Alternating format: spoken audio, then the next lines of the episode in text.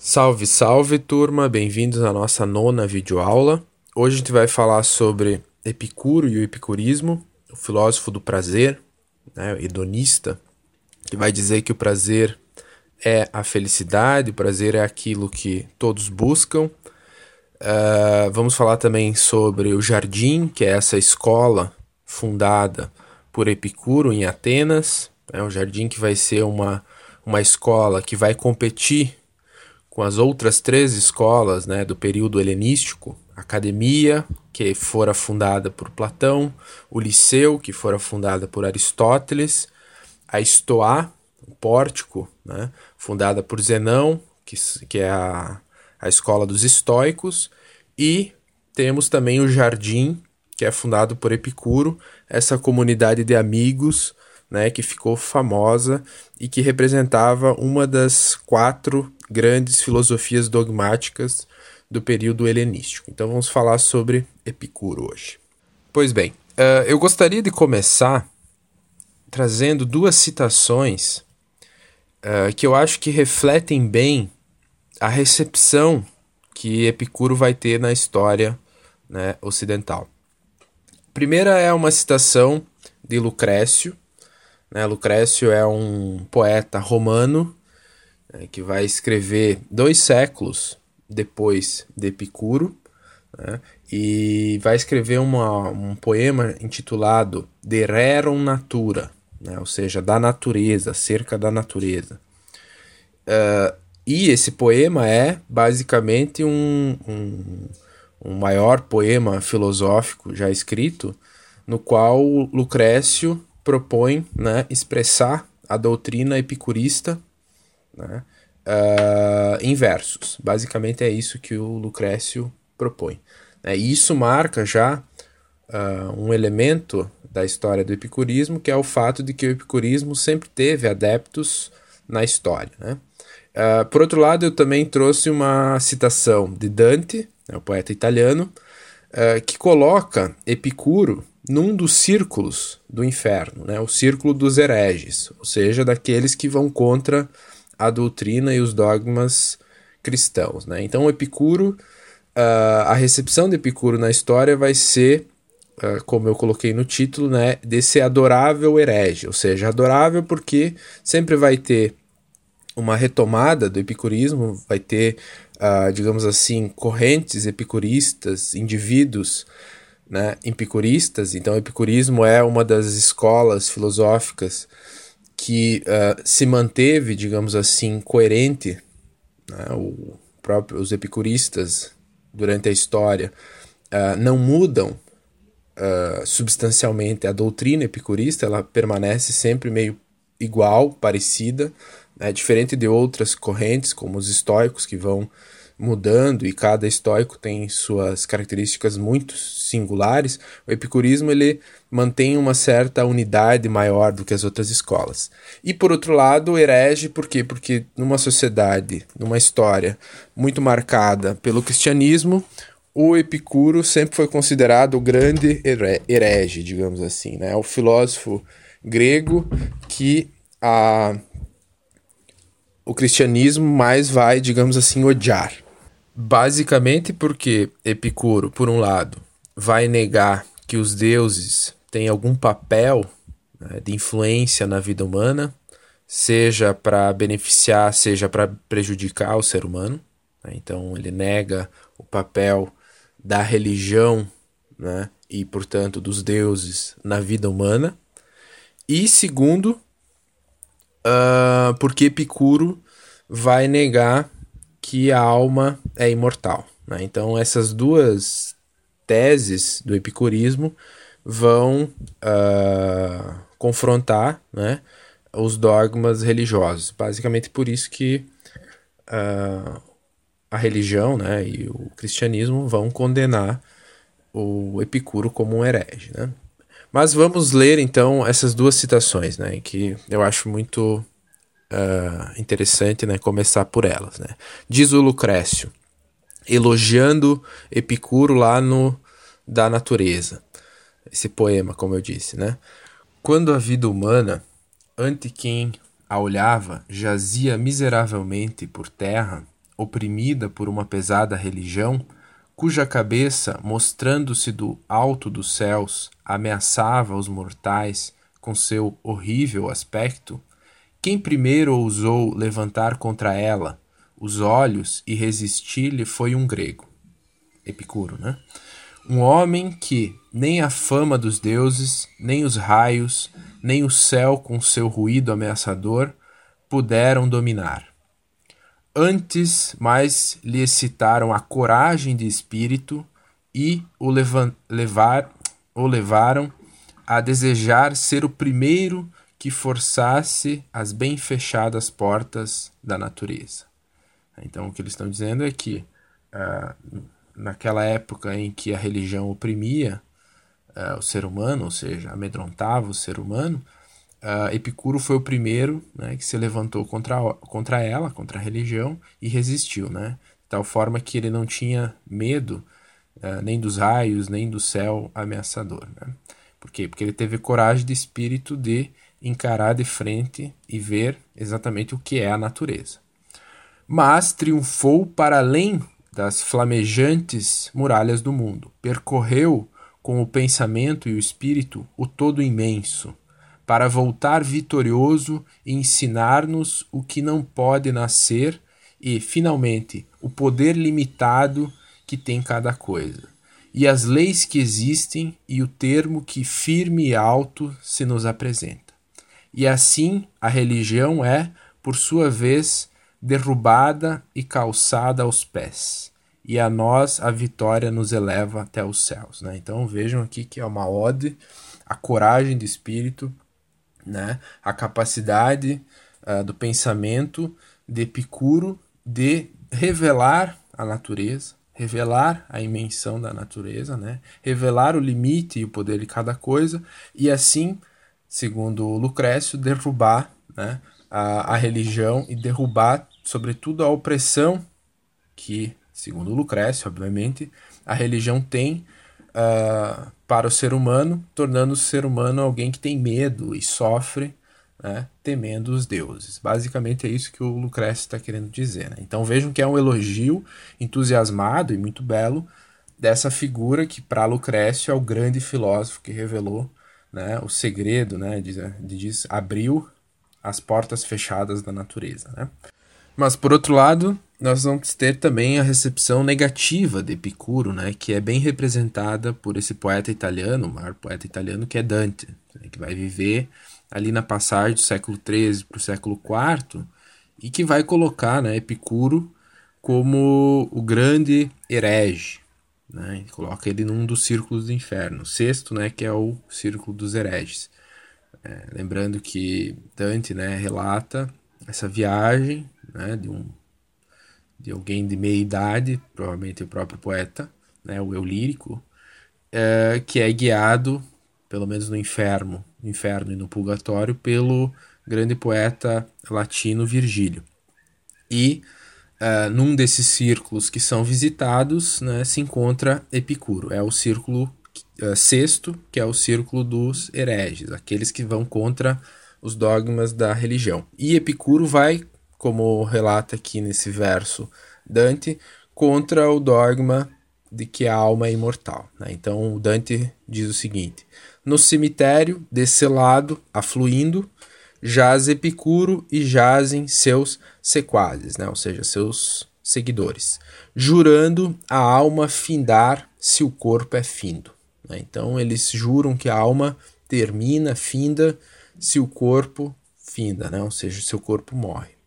Uh, e esse é o, essa é a heresia né, de Epicuro.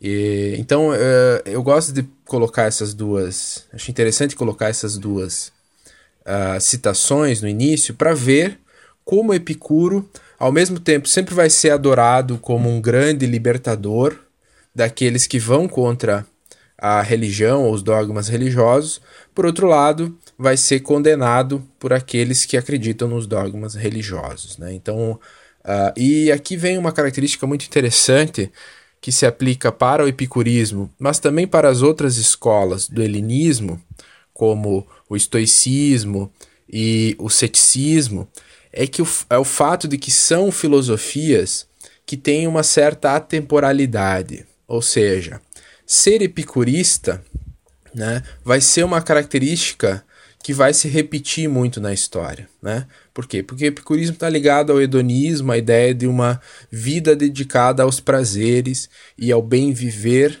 no sentido de, um, de uma vida prazerosa. Por outro lado, o estoico é figu uma figura quase atemporal daquele que suporta e aguenta né, de forma resignada, mas ao mesmo tempo virtuosa, os ditos sofrimentos da vida, mas que para o estoico não são coisas indiferentes. Né? Uh, por outro lado, o cético também vai ser uma figura meio atemporal daquele que uh, vai criticar e vai dizer que a melhor opção é suspender o juízo e não ter uma tese dogmática A ou B, mas viver na suspensão né, do juízo.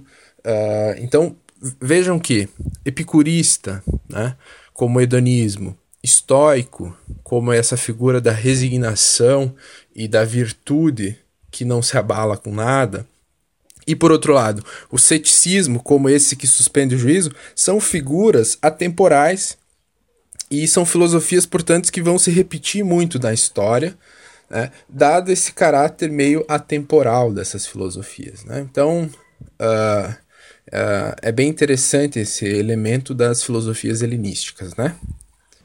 Bem, antes de passar para a filosofia de Epicuro, é sempre importante uh, marcar o período em que a gente está falando, né? Então, uh, essas filosofias, epicurismo, estoicismo, cinismo, ceticismo, todas elas florescem naquilo que é chamado período helenístico, né? Então, são filosofias do helenismo.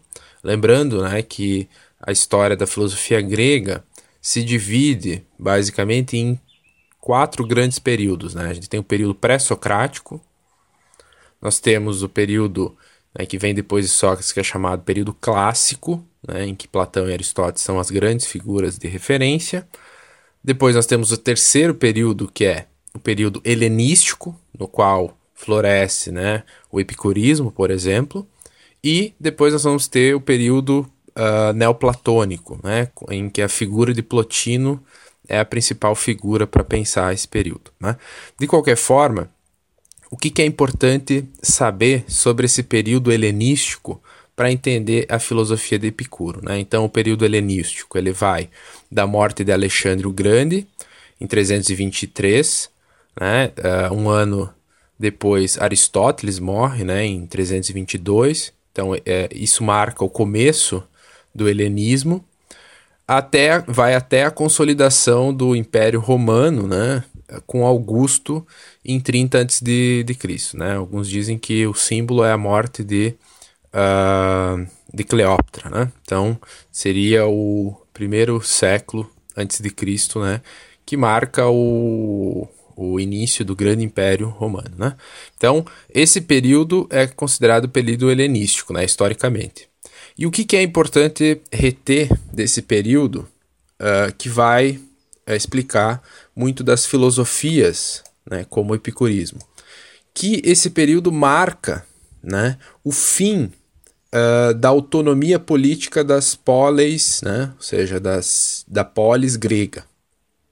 Então, a polis grega é um fenômeno histórico importante né, e ela era característica pela independência, ou seja, ela tinha autonomia de se governar a si mesma. Com uh, o Império Macedônico, né, ou seja, Alexandre uh, tomando né, todo, toda a Grécia e depois até o Oriente, uh, acaba essa autonomia política. Né? Então, por exemplo, a democracia ateniense né, acaba e uh, doravante a, a polis grega, ou seja, as cidades gregas se tornam espécies de colônias, né? ou seja, municipalidades uh, do Império uh, macedônico. Né? E isso marca o fim da estrutura política né, na qual, por exemplo, as filosofias clássicas de Platão e Aristóteles nasceram.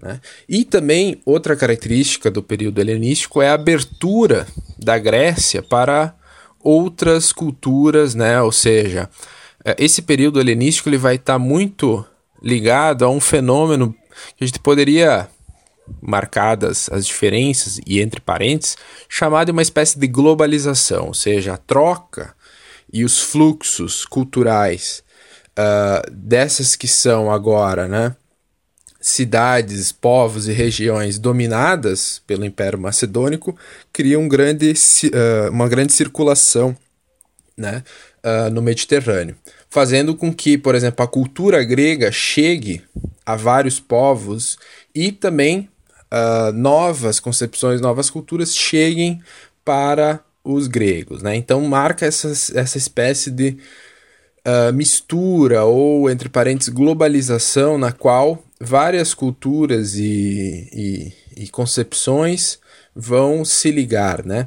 Tanto que há uma tendência a um certo ecletismo uh, no período helenístico, ou seja, o fato de que uma filosofia grega uh, pega elementos de culturas, uh, uh, outras culturas, né? Então, por exemplo, o ceticismo, né? na figura de Piro, que é o principal cético, né? o pironismo, os gregos, né? no começo do ceticismo, chamavam, não ceticismo, chamavam pironismo, que é Piro é o grande fundador do ceticismo, ele vai ter uma influência, por exemplo, e ele viajou junto com Alexandre, ele vai ter influência dos chamados gnosofistas, né? ou seja, os sábios da Índia.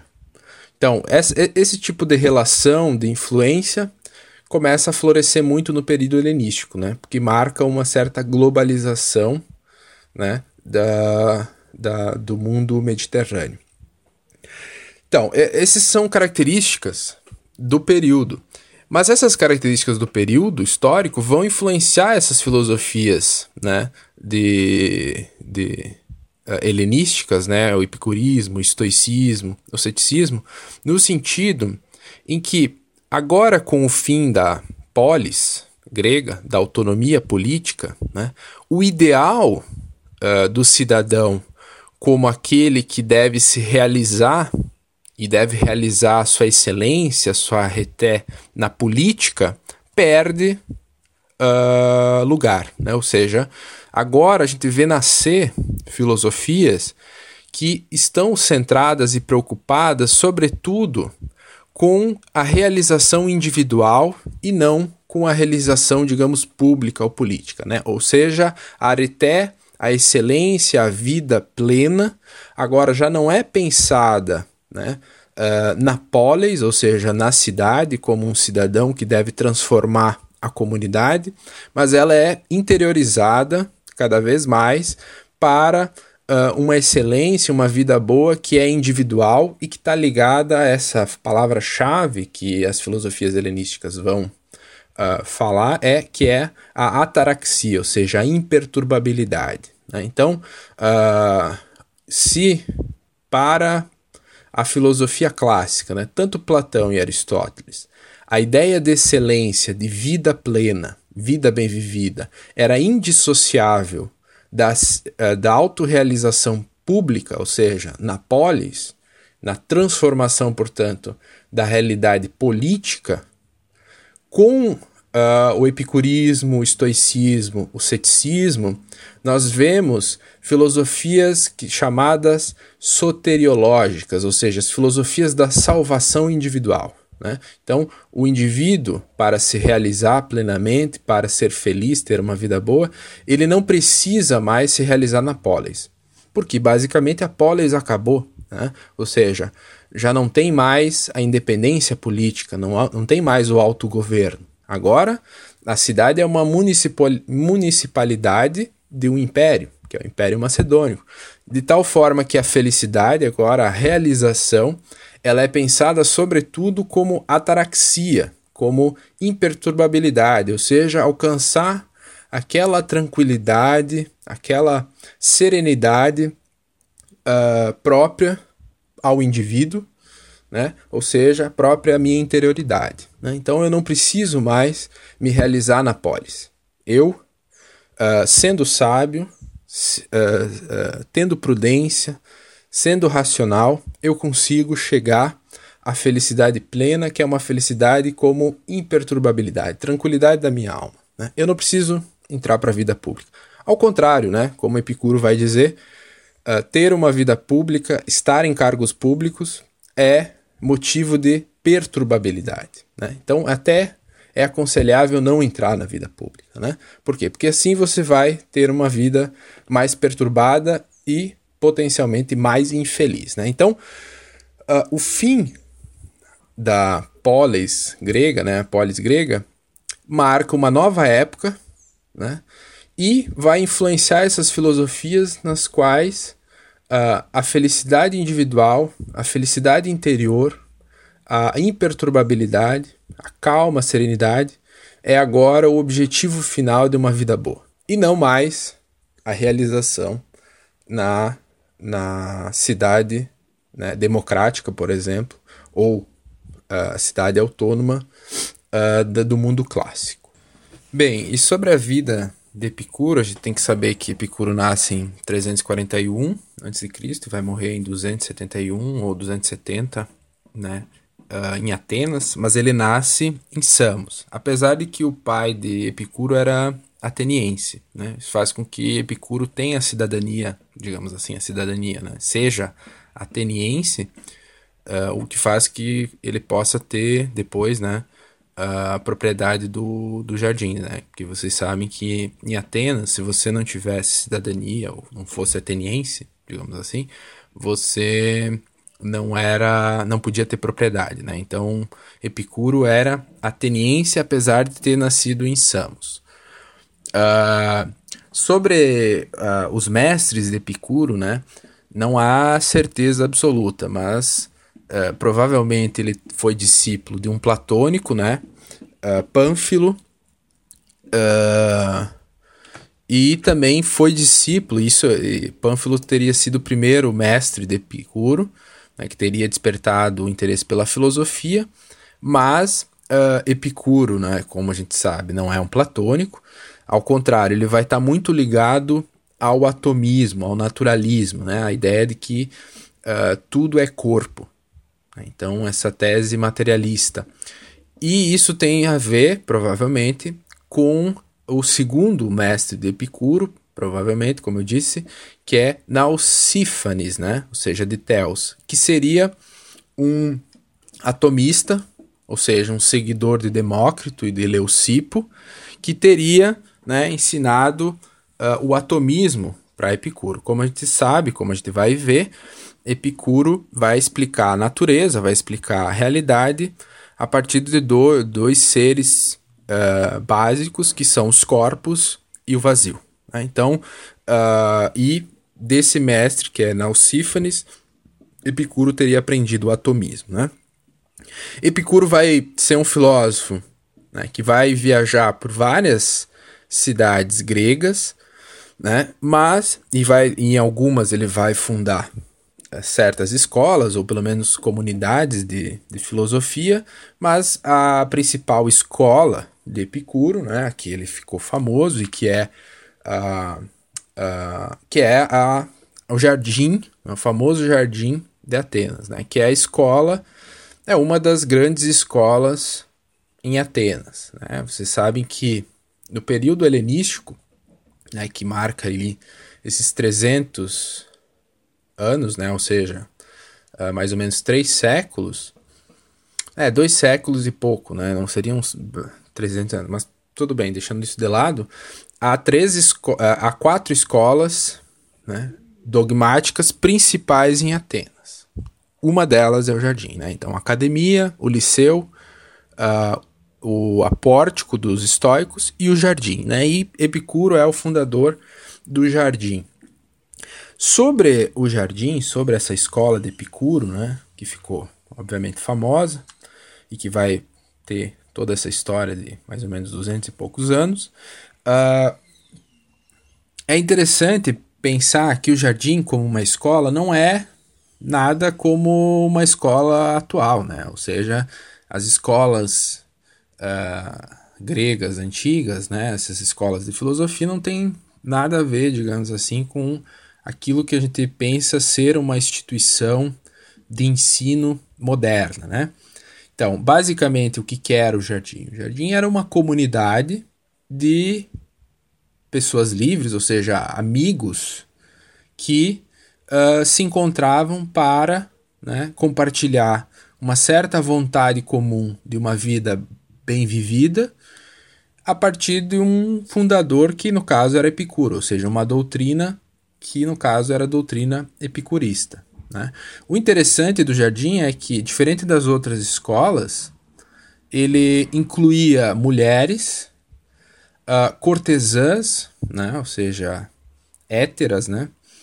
e também escravos. Né? Então, diferente do, da academia, por exemplo, a academia havia algumas mulheres, né? mas eram poucas. Uh, mas não haviam escravos, por exemplo. Né? O liceu, nem mulheres. O, a Estoá também não se sabe, né? Provavelmente não tinham mulheres também. Uh, mas o epicurismo, né, no jardim, haviam mulheres, haviam cortesãs, inclusive, e haviam escravos, né? Então vejam que uh, já essa uh, inclusão, digamos assim, marca uma noção do que é a vida e a concepção de filosofia do epicurismo. E o mais interessante é essa ideia do jardim, né, como uh, esse lugar comum né, em que se encontram os amigos para fazer filosofia no sentido de uh, uma filosofia que busca uma felicidade estável né, através do exame filosófico. Né? Então, isso é interessante. Uh, para o epicurismo, isso vale para outras escolas também do período helenístico, a filosofia não é um conhecimento teórico uh, que vale por si mesmo. Né? Ao contrário, para o epicurismo, a filosofia é uma espécie de meio pelo qual a gente alcança uma felicidade estável, ou seja, uma vida prazerosa, como a gente vai ver. Né? Então, essa ideia do, da filosofia em comum, né? o sim filosofem, né? ou seja, o filosofar em conjunto, é já um exercício de prazer para o epicurismo. Né? Então, a ideia do jardim é a ideia de uma comunidade uh, de amigos em que se compartilha o desejo de fazer filosofia, porque fazendo filosofias a gente alcança uma vida mais prazerosa, uma vida mais feliz. Né? Então, uh, mistura tanto a alegria da amizade com a alegria de conversar junto com o desejo de buscar, né, pelo conhecimento, uma vida mais prazerosa. Né? Então, uh, já na escola, que tem esse nome tão simbólico, o jardim, a, a filosofia e o prazer para Epicuro se juntam. Né? Então, vejam que interessante essa noção de uma escola na qual a filosofia já se coaduna né, e vira um instrumento do próprio exercício de uma vida mais prazerosa, digamos assim. Né? Então, uh, isso vai marcar muito a ideia da filosofia para Epicuro. Né? Agora, sobre as obras de Epicuro, o George Laércio, que é o grande biógrafo né, dos filósofos antigos, que escreve né, a vida e obra dos filósofos ilustres, Uh, ele conta que Epicuro era um escritor muito profícuo, né? ou seja, teria escrito mais de 300 obras. Uh, como é comum né, dos antigos, essas obras, na sua maioria, não restaram. Né? O que restou, e por uh, mérito de George Laércio, né, então a gente encontra lá na, nas Vidas e Doutrinas dos Filósofos Ilustres, várias, algumas obras de eh, Epicuro, né? ou seja, na verdade nem obras, né, tratados, né, que esses se perderam, se perderam na sua maioria, mas uh, cartas, né, então três cartas que Epicuro escreveu aos seus amigos, né, que são resumos uh, da, das principais teses de Epicuro, então, por exemplo, a carta a Heródoto, é um resumo da, da filosofia da natureza, da física de Epicuro. Uh, a carta Pitocles né, é um resumo da, das, da filosofia sobre a meteorologia, ou seja, os, os astros né, e o céu. E a carta Meneceu, que é a mais famosa, é sobre a ética de Epicuro. Né? Uh, além das cartas, a gente encontra lá em George Laércio também uh, um conjunto de máximas principais, que seriam máximas que uh, sintetizam em pequenas frases, né, máximas, uh, o grosso das doutrinas de Epicuro e, além das máximas, ainda o testamento de Epicuro. Né? Então, essas obras são as principais que estão em Diógenes Laércio e que restaram de Epicuro. Né? Os tratados, a maioria se perdeu. Além das obras que a gente encontra lá em Diógenes Laércio, há também outras obras de outras fontes, que são as sentenças vaticanas, que são muito parecidas com as máximas principais, né? algumas até se repetem, e uh, também foi descoberto em papiros de, em Herculano, né, que teriam teria sido esses papiros teriam sido de uma comunidade epicurista, né, uh, que sobreviveram, uh, partes da principal obra escrita por Epicuro, que é da natureza, né, sobre a natureza mas restaram poucos livros. Né? Essa obra de Epicuro seria a maior obra dele, né? com 37 livros, né? que seria a física, a filosofia natural de Epicuro, e algumas partes sobraram né? nesses papiros de Herculano. Que... então, basicamente, isso são uh, o conjunto das obras que restaram de Epicuro. O interessante sobre uh, o estilo de Epicuro uh, é que Epicuro preza muito pela evidência ou claridade, né? ou seja, clareza nos seus escritos. Né? De tal forma que, apesar de a gente ter, sobretudo, as cartas como testemunho, digamos assim, da doutrina de Epicuro, isso não é tão prejudicial no sentido em que as cartas, né, as epístolas, eram uh, resumos que Epicuro fazia da sua doutrina. Então essas cartas elas têm resumido, né, ou seja, em grosso modo, as principais teses de Epicuro. E a gente pode ter uma imagem muito uh, estabelecida ou clara do epicurismo nas suas linhas gerais a partir dessas, dessas cartas. Né? Então a gente vê um filósofo que uh, preza muito pela didática, digamos assim, né? que faz esses uh, resumos de sua doutrina, uh, visando, né, diz Epicuro numa da, das cartas, visando tanto aqueles que não conhecem e que, portanto, facilmente vêm a conhecer o epicurismo, como também aqueles que já conhecem, são experientes no epicurismo, para que eles tenham um lembrete, uma memorização, digamos assim, uma memória nesses resumos que sirva para o dia a dia. Né? Então, o que o Epicuro está dizendo é eu resumo a minha doutrina nessas cartas, nessas máximas, uh, para que aqueles que não conhecem né, facilmente venham a conhecer, porque é um resumo, é uma coisa. Uh, é um compêndio né, que você pode facilmente alcançar o grosso da doutrina, mas também que sirva para memorizar o, as linhas gerais uh, da doutrina epicurista para aqueles que já a conhecem. Né? Ou seja, e aqui há um elemento importante nesse estilo de Epicuro, que é o fato de que Epicuro vê sempre uh, a filosofia e a sua doutrina como um meio para fazer boas escolhas, né? E, portanto, ter uma vida mais prazerosa. Né? Então, o que o Epicuro está dizendo é: esses resumos né, uh, nas cartas, nas máximas, são, na verdade, uma forma de memorizar o conhecimento necessário ou uh, indispensável para que no dia a dia né, eu os lembre e faça várias eh, escolhas boas que tornem a minha vida mais prazerosa. Né? Então vejam que o estilo de Epicuro está ligado com a imagem que Epicuro faz da própria filosofia como um meio para escolher uma vida uh, feliz, né, prazerosa, ter essa prudência para escolher uma vida feliz e prazerosa. Né? Então, uh, o interessante de estudar Epicuro é que a gente tem uh, máximas e resumo bem estabelecido das doutrinas centrais que são fáceis de memorizar e, portanto, são fáceis de utilizar na vida prática, basicamente. Né? E o, o Epicuro já elaborou essas cartas, essas máximas, com esse intuito, né? de facilitar a memorização e o aprendizado da sua doutrina para que ela sirva no dia a dia, né? No, na lida com o mundo. Né? Teria aqui um elemento meio de autoajuda, né? ou seja, a filosofia como aquele mecanismo pelo qual a gente vai, vai uh, uh, viver melhor. Né?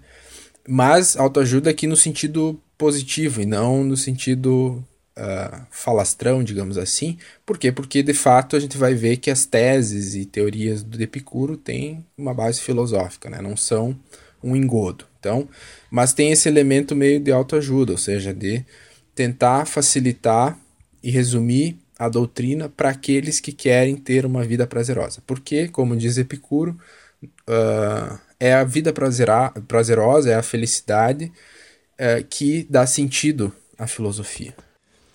Pois bem, a gente pode começar a tratar da filosofia de Epicuro marcando esse caráter sintético né, e ao mesmo tempo prático da filosofia de Epicuro. Né? E a partir dessa, dessa, desses dois elementos, a, o elemento sintético e ao mesmo tempo prático, o Epicuro vai resumir uh, toda a sua filosofia em quatro teses, né, que ele vai chamar os quatro remédios, ou seja, o tetrafármaco, que servem, né, como eu disse, como um resumo, uh, um grosso resumo sintético, como eu disse, de toda a filosofia de Epicuro, né? segundo o próprio Epicuro, né? que é o famoso tetrafármaco, né? os quatro remédios uh, da filosofia epicurista. Né? Basicamente, como eu disse, a filosofia para Epicuro é, é, tem uma fi finalidade terapêutica. Né? O objetivo da filosofia, Epicuro repete várias vezes isso, né? é libertar o ser humano da infelicidade. Né? Lembrando que felicidade e, e infelicidade para Epicuro, mas também para outras correntes do helenismo significa ataraxia, ou seja, a felicidade é tranquilidade, é imperturbabilidade, de tal forma que a infelicidade é a perturbação. Né? Então, o que o Epicuro está basicamente dizendo é que a função da filosofia é acabar com as perturbações humanas que infringem, digamos assim, tornam infeliz a, a vida humana. Né? Uh, e basicamente a filosofia então tem esse objetivo de acabar com a ignorância, né, que, segundo Epicuro, está na base né, das perturbações, porque a, a ignorância significa ter falsos juízos de valor, juízos equivocados, e é esses juízos equivocados que geram perturbação né? E faz com que o ser humano não tenha uma vida feliz. De tal forma que a finalidade da filosofia de Epicuro é estabelecer a verdade, estabelecer uh, aquilo que realmente é, ao mesmo tempo acabar, de, uh, acabar com os juízos falsos e, portanto, né, acabar com as perturbações da alma que tornam a vida do ser humano infeliz. Né? Então vejam que a filosofia tem esse objetivo que é terapêutico, né, de curar o sofrimento humano através da, da sabedoria, né? ou seja, acabando com a ignorância, acabando com, superando a ignorância, acabando com os juízos equívocos que geram perturbação. Né? E o Epicuro vai dizer que há quatro principais equívocos né? que geram perturbações e que, portanto, geram sofrimento para o ser humano. O primeiro é uh, o equívoco em relação aos deuses, ou seja, o fato de que a maioria das pessoas equivocadamente tem medo dos deuses, né? tem medo que os deuses vão escolher um destino trágico, tem medo que os deuses vão influenciar negativamente na sua vida, né? e por isso, com medo dos deuses, elas vão lá e, e e dão oferendas e rezam, né? Basicamente, uh, por medo é que elas se tornam, digamos assim, religiosas e estabelecem rituais, né? E o Epicuro vai dizer que isso é um motivo de perturbação da maioria. A segunda perturbação que gera infelicidade, diz Epicuro, é o medo da morte. Né? E esse é um medo profundo do ser humano. Né? Uh, é o, é o medo mais básico do ser humano. Né? É um medo que está na base de outros medos. Né? Então, o medo de ser atacado né? tem a ver com o medo da morte. Né? Então, é um medo profundo que aflige e perturba os seres humanos, diz Epicuro, e que gera, portanto, infelicidade. Né? Temendo a morte uh, e com uh, preocupação com a morte, o ser humano se torna inquieto e angustiado, e essa inquietude, esse, essa angústia gera desprazer, né? gera perturbação. Então, uma segunda perturbação é o medo da morte. Uma terceira perturbação, diz, diz Epicuro, é a falta de prazer, ou seja, o ser humano em geral, tende a considerar que os prazeres são muito difíceis de alcançar, né, que seus desejos, por serem muito altos, né, acabam fazendo com que o ser humano não saiba apreciar os prazeres. Né? E Epicuro vai tentar mostrar, através da sua filosofia, que o prazer é fácil de conseguir. Né? E, uh, quarto lugar, uma quarta coisa que aflige perturba é a dor né? a dor física, né? o fato de que o ser humano uh, uh, tem seu corpo, ele é sobretudo corpo, né? essa é uma tese fundamental do, do epicurismo, né? o ser humano é corpo, né? a alma dele está indissociada do corpo, uh, de tal forma que um dos, uma das perturbações, dos sofrimentos humanos tem a ver com a dor. E o Epicuro vai tentar mostrar que a dor é suportável. Né? Então ele tem uma visão otimista da natureza né, como um todo, fazendo com que uh, a natureza, né, uh, quando está desequilibrada, porque a dor vai ser sempre um desequilíbrio do corpo, ela seja, ela tenda sempre ao equilíbrio. Né? Então a, a dor é a exceção e não a regra, diz Epicuro. Né? Então, diante dessas perturbações, o epicurismo vai fornecer respostas ou seja, teses filosóficas que vão fazer com que as pessoas, uma vez que aprendam essas teses, esses conhecimentos filosóficos, elas consigam ter uma vida melhor. Por quê? Porque não vão se basear nos falsos juízos que estão ligados a essas quatro perturbações. E quais são esses remédios do epicurismo? Né? O primeiro é uh, que os deuses, né, eles são perfeitos e bem-aventurados. Ou seja, os deuses né, são. Uh, o Epicuro tem a visão dos deuses antropomórficos, ele acha que os deuses uh, têm figura humana e, uh, portanto, ele tem uma visão né, tradicional do paganismo e que eles vivem né, intramundos, né, entre os mundos que existem, né, porque o epicurismo também defende que existem infinitos mundos. Eles viveriam intramundos e eles seriam compostos de átomos especiais né? Que são perfeitos, que dão um caráter de eternidade para eles. E eles são perfeitos no sentido em que eles são plenamente felizes, são bem-aventurados. Mas uma vez que eles são plenamente felizes e bem-aventurados, eles não têm desejo e preocupações, né? Porque o, o desejo é sempre uma falta, mas se eles são perfeitos, eles não têm falta. Logo, se eles são perfeitos, eles não têm preocupações humanas, eles não se inquietam com os humanos, eles não estão nem aí para os humanos. Né? Então, segundo a imagem que Epicuro faz dos deuses, ele chega à conclusão filosófica de que não há motivo para ter medo dos deuses.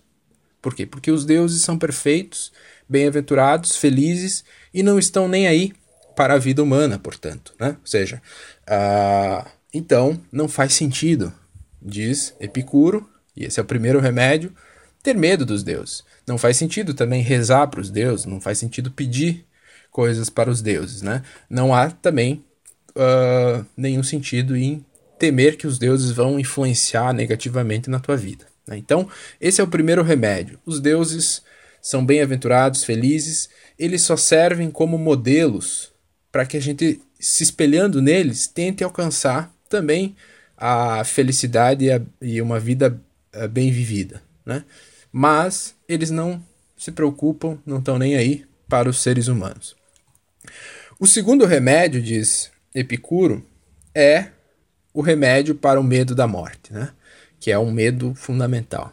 E Epicuro vai dizer o seguinte: que a morte basicamente não é nada para nós. Ou seja, ela não, não significa nada para o ser humano. Uh, por quê? Porque a morte para Epicuro significa a decomposição uh, do eu.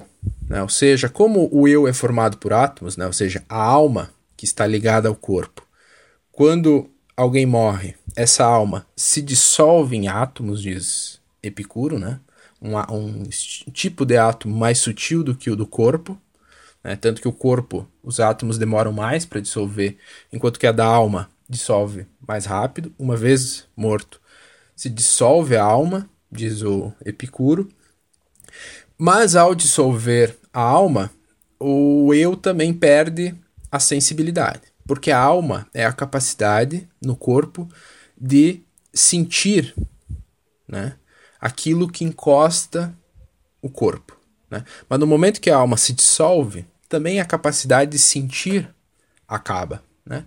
De tal forma que uh, o Epicuro diz: no momento que você morre, os átomos da alma se dissolvem, você não tem mais sensibilidade, você não sente mais nada, não existe mais você, que a alma se foi, uh, e portanto você não sente dor né?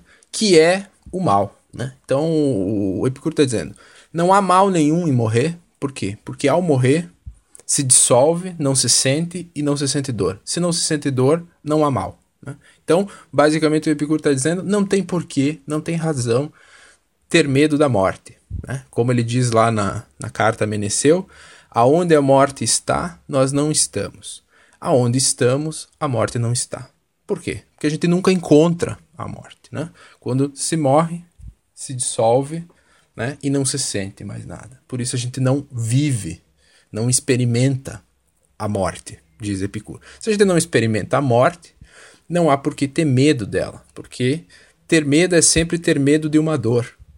Mas, como você não sente mais nada, você não tem uh, dor e não tem por que ter medo. Né? Então, esse é o argumento, grosso modo, do Epicuro para dizer que não há sentido em ter medo da morte. Né? E vejam que tanto o argumento uh, dos deuses, que são perfeitos e que não estão nem aí para a vida humana, quanto o argumento de que a morte não, a morte não é nada para nós, estão baseados numa teoria atomista do mundo, uma teoria materialista e atomista da realidade. Né? A realidade é formada por corpos que, por sua vez, são formados por átomos. Né? Então, o que o Epicuro está dizendo é a gente tem que estudar a física, e o epicurismo tem uma física, para né, que, através do conhecimento da física, a gente acabe com, esse, com essas perturbações. Né? Então, conhecendo a física, a gente explica uh, que os deuses não estão nem aí para a vida humana e não faz sentido ter medo dos deuses, mas também a gente explica que não tem por que ter medo da morte, porque a morte é a dissolução dos átomos. Né? Então, o Epicuro, numa, numa parte da, de uma carta dele, ele diz isso muito bem. Ele diz que se a gente não tivesse medo dos deuses, se a gente não tivesse medo da morte, não teria por que estudar a física, a natureza. Porque o objetivo do estudo é simplesmente alcançar a felicidade. Mas uma vez que a gente tem medo dos deuses, né, a maioria tem medo dos deuses, e a maioria tem medo da morte, a gente tem que estudar a física, diz Epicuro, para né, uh, se curar desses medos, né, para acabar com esses medos. Através do saber da realidade, a gente acaba né, uh, se libertando dessas perturbações. E o Epicuro vai seguir, vai dizer que o terceiro remédio, que a filosofia dele estabelece, é que o prazer, né, diferente do que se pensa, é fácil de conseguir. Né? Porque, diz Epicuro, o prazer significa simplesmente a supressão da dor. Né? Então, quando eu não sinto dor, eu sinto prazer. Né? Então, quando eu mato a fome, eu sinto prazer. Quando eu mato a sede, eu sinto prazer. Quando eu não tenho nenhuma necessidade corporal, por exemplo, né, uh, eu sinto prazer. Quando eu não quero e eu não estou insatisfeito a todo momento uh, com a minha vida ou eu quero algo mais, né, eu também sinto prazer. Né? Então o Epicuro diz, de um ponto de vista uh, de alguém racional, prudente, é fácil alcançar o prazer. Basta prestar atenção, ter cuidado né, e focar naquilo que garante o prazer mais facilmente.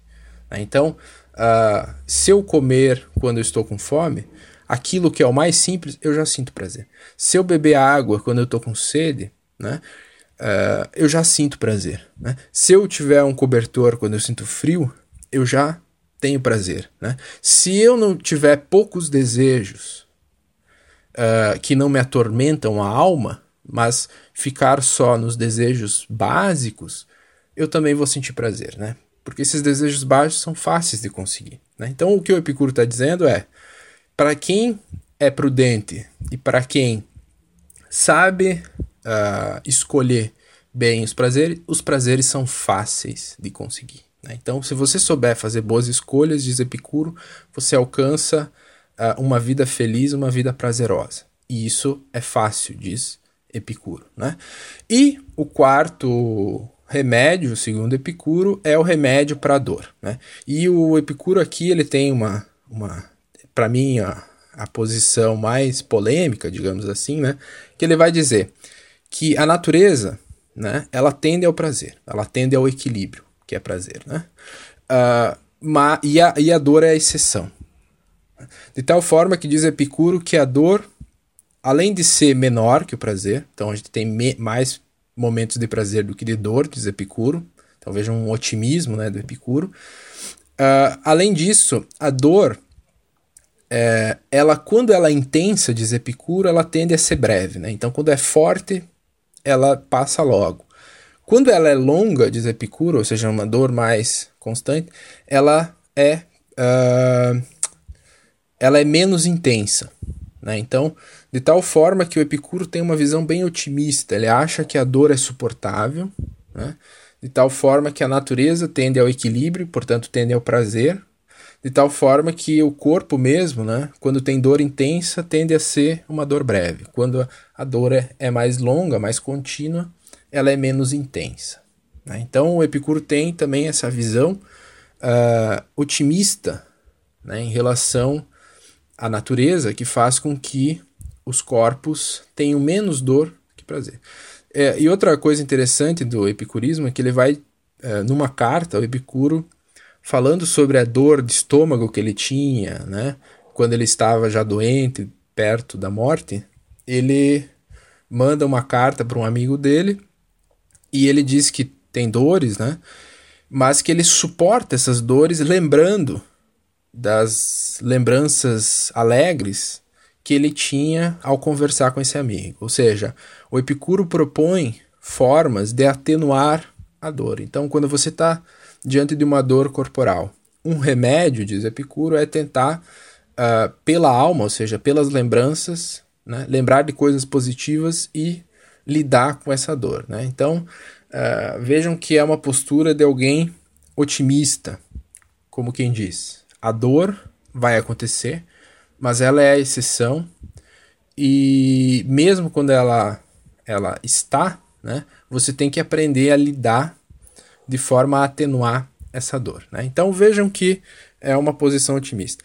E esses são, segundo Epicuro, os quatro remédios que a filosofia proporciona né, para os seres humanos para que eles se tornem, tenham uma vida feliz, digamos assim. Né? E, e vejam que esse tetrafármaco é um modo bem interessante de vender, digamos assim, a, o epicurismo. Né? Ou seja, ele resume, uh, grosso modo, né, sinteticamente, as principais teses né, que ajudam, diz Epicuro, a tornar a vida mais prazerosa. Bem, agora vejamos né, mais detidamente a filosofia de Epicuro. Epicuro vai dividir a filosofia em três grandes áreas, né? E vai pensar a filosofia como um sistema, como um organismo, né? em que cada parte é complementar e funcional em relação às outras. Né? Então, dá um todo orgânico né, dividido em três partes que uh, são complementares. Né? Uh, isso, essa ideia da filosofia como um sistema tri, tripartite, né, ou seja, de três partes, não é só do epicurismo, os estoicos também veem a filosofia uh, a partir de três partes, como um sistema dividido em três partes, que são análogos às partes de Epicuro. E o Epicuro vai dizer o seguinte: a primeira parte é a canônica, a segunda é a física e a terceira é a ética. Né? Então, essas são as áreas da filosofia segundo Epicuro. E o, o que é importante perceber é que o Epicuro vai dizer que a canônica e a física elas são complementares, são instrumentais, digamos assim, para alcançar a finalidade última que é a ética. Né? Então, como a gente viu, a filosofia para Epicuro tem um caráter de salvação, ou seja, é soterológica, né? a ideia de que a, a, filosofia tem serventia na medida em que é uma terapêutica, né? uma terapia para alcançar a vida boa, alcançar o bem humano, que no caso de Epicuro é o prazer, ter uma vida prazerosa, de tal forma que a canônica, que é o é, digamos, a teoria do conhecimento, como é que a gente conhece a verdade sobre o mundo.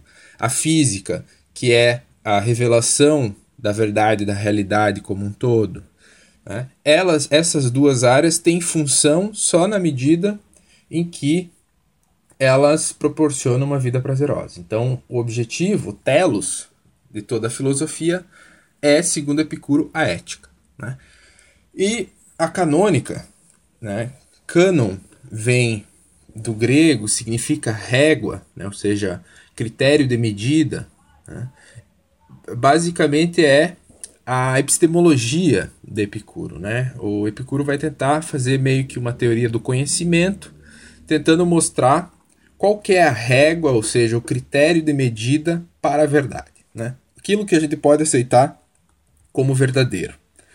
E a a principal tese na canônica, né, ou seja, na teoria do conhecimento epicurista, é de cunho uh, sensualista, né? ou seja, ele tem uma teoria do conhecimento uh, que vai dizer que a, a verdade depende da sensação. Então, para que algo seja verdadeiro, ele, na, ele tem que ter o testemunho dos sentidos, da sensação. Né? Então, aqui contra Platão, por exemplo, que vai dizer que o sensível é o erro, né? É sempre errôneo e defende um racionalismo.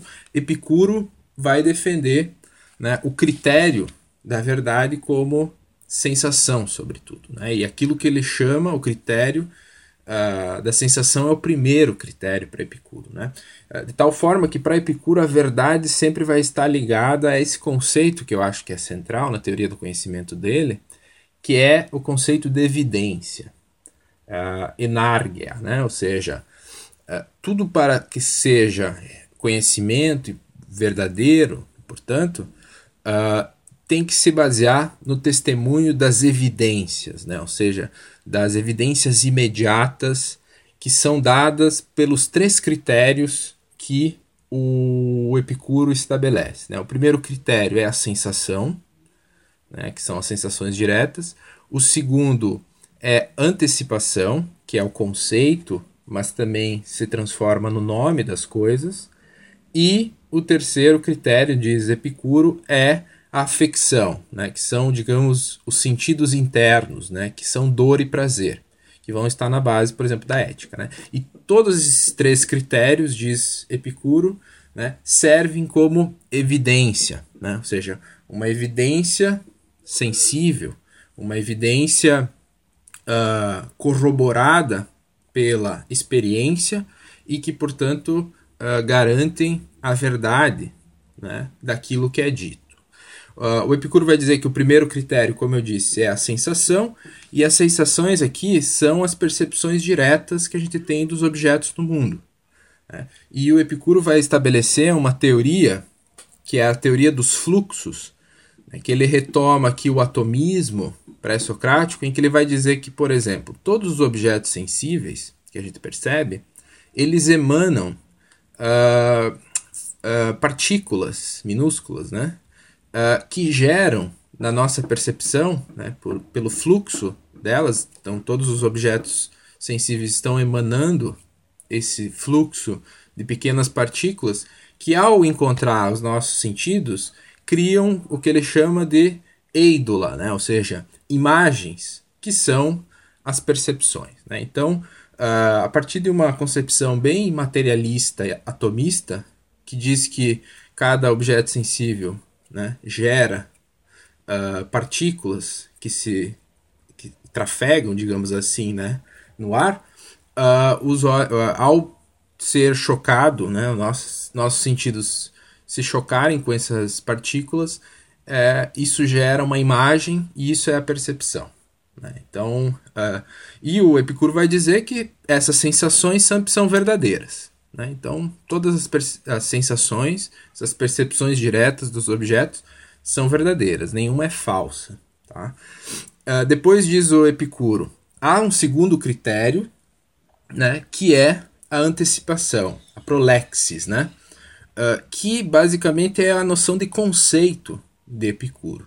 E Epicuro vai dizer que os conceitos, essas antecipações, ela nasce da repetição de sensações. Né? Então, quando eu repito várias vezes uh, uma sensação de um mesmo objeto, né? essa experiência do fluxo de átomos de um mesmo objeto, uh, o que, que se gera na, na, na, na mente humana, digamos assim, né? é uma, uma uh, generalização daquela percepção né, através da memória, e, e essa generalização, digamos assim, apreende um tipo, né, que é uma marca característica dessas mesmas percepções uh, recebidas. E assim nasce a noção de prolepsis, ou seja, o conceito que o Epicuro vai dizer que é uma espécie de antecipação, né? Ou seja, antecipação que é antes de eu ver, por exemplo, a, a prolepse de ser humano, eu já né, projeto a noção de ser humano, esse tipo, uh, por isso uma antecipação, e também no sentido em que, mesmo não vendo diretamente um ser humano, eu já tenho, uh, na sua ausência, a projeção do ser humano, ou seja, do conceito ser humano. Mas lembrando que a antecipação, ela sempre é gerada, essa prolepse é sempre gerada pela indução, né? ou seja, por ter visto várias vezes seres humanos. Né? Então, ela sempre está pautada né, na, na sensação. Então, da sensação que se geram as prolepsei, né? Uh, os conceitos. E esses conceitos também vão ser uh, simbolizados pelos nomes. Né? Os nomes estão ser humano, homem, né? Uh, ele funciona como uma prolepse, ou seja, uma projeção desse objeto, né? E essa projeção marca o tipo, né? ou seja, é uma generalização. E o Epicuro vai dizer que também as prolepses, ou seja, os conceitos servem como evidência. Né? Por quê? Porque eles estão fundados na experiência. E terceiro, o terceiro critério da verdade, né? ou seja, o terceiro critério para saber se algo é verdadeiro é uh, o testemunho das afecções, né? ou seja, os sentimentos internos humanos, que basicamente são dor e prazer. Né? E a, o critério das afecções são interessantes porque, se por um lado a sensação e a antecipação né, é, garantem ou são testemunhos da verdade daquilo que eu digo sobre o real, é, uh, as afecções são a verdade né, daquilo que eu devo escolher na vida ética. Né? Então, basicamente, a afecção é a verdade sobre o que se deve ser escolhido e o que deve ser evitado. Obviamente, né? a dor é aquilo que deve ser evitado e o prazer é aquilo que deve ser escolhido. Né? Então, a, as afecções, dor e prazer servem como evidência na na análise da finalidade da vida humana, ou seja, a escolha que os seres humanos têm que fazer, na ética, basicamente. Né? Então, esses três critérios, diz Epicuro, são os testemunhos que a experiência nos dá para garantir a verdade, seja da realidade, seja uh, da ética, né? da dor e prazer. E uh, é interessante perceber, então, como a, a teoria do conhecimento de Epicuro é sensualista, né? ou seja, ela vai se pautar na ideia de que uh, aquilo que garante a verdade né, de um discurso, de uma filosofia, é o testemunho da experiência. Né? E, portanto, ele é. Uh, Epicuro é contra o platonismo, né? que desconsiderava e achava que a sensação era motivo de erro.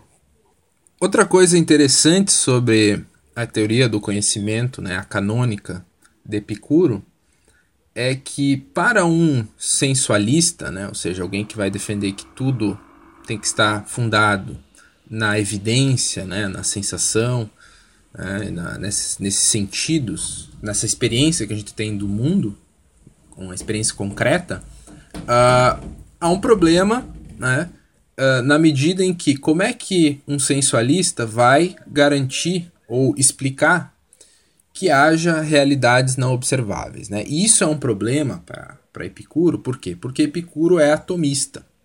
Né? Ele vai dizer que a realidade é feita, composta de átomos. Por outro lado, ele também vai dizer que uh, outro ser fundamental da realidade é o vazio. Só que pensem bem, vazio não é uma coisa observável. Assim como átomos não são observáveis. Né? Ou seja, como é que, e aqui vem uma questão, um problema para Epicuro, como é que você explica realidades que não são observáveis, defendendo uma teoria do conhecimento sensualista. E é interessante como é que Epicuro vai tentar responder essa, essa objeção, dizendo o seguinte: que por mais que a gente não consiga perceber, por exemplo, o vazio, a gente chega né, a, ao conhecimento do vazio a partir de um raciocínio e de uma inferência que a gente pode, poderia chamar de inferência semiótica, digamos assim, né? ou, ou melhor, uma inferência por analogia. Né? O que, que o Epicuro está querendo dizer? É, pense, por exemplo, como é que ele defende uh, que há uh, o vazio. Né? Ele vai dizer o seguinte: se não, uh, se não houvesse o vazio, as coisas não poderiam ter movimento, não poderiam se movimentar. Né? Por quê? Se tudo estivesse plenamente cheio né, e não houvesse nenhum vazio entre uma coisa e outra, tudo estaria em total repouso, diz Epicuro. Né? Porém, a gente observa que uh, há o um movimento, as coisas se movem, isso é uma evidência, né? é, é uma evidência pela sensação. Logo, se há movimento, deve haver um espaço entre as coisas para que as coisas estejam em movimento. Né? Se há um espaço, esse espaço é o vazio. Né? Então, o que, que o Epicuro faz aqui? Né? Ele faz uma passagem, né? Meta, é, metabases, né? ou seja, uma passagem de um fenômeno evidente, que é o fenômeno do movimento, para, né, analogicamente, chegar a um conceito que é o vazio. Né? Então, o que o Epicuro está dizendo? Ah, que a gente pode chegar a realidades que a gente não observa pela experiência, mas a gente tem que estar o mais próximo possível da experiência. Né? Então, o raciocínio para chegar aos átomos e o vazio serão raciocínios, inferências, né, que estão fundados, segundo Epicuro, na observação uh, empírica que eu infiro esses conceitos, né? Ou seja, uh, esses conceitos, né, eles não são observáveis empiricamente, né, pela sensação, mas eu consigo, através daquilo que eu observo, chegar a eles pelo um raciocínio de inferência né, analógica. Né?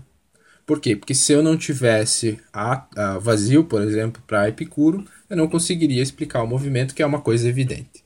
Né? Então, é a evidência do movimento que, por uma inferência analógica, né, garante que exista o vazio para Epicuro. Né? Então, assim que Epicuro tenta responder essa objeção. Mas, lembrando, a canônica de Epicuro Né? Os critérios da verdade de Epicuro são uh, empíricos, né? ou seja, são baseados na experiência, na, são sensualistas, ou seja, são baseados na sensação. E o grande critério é a evidência, né? que são. O critério não.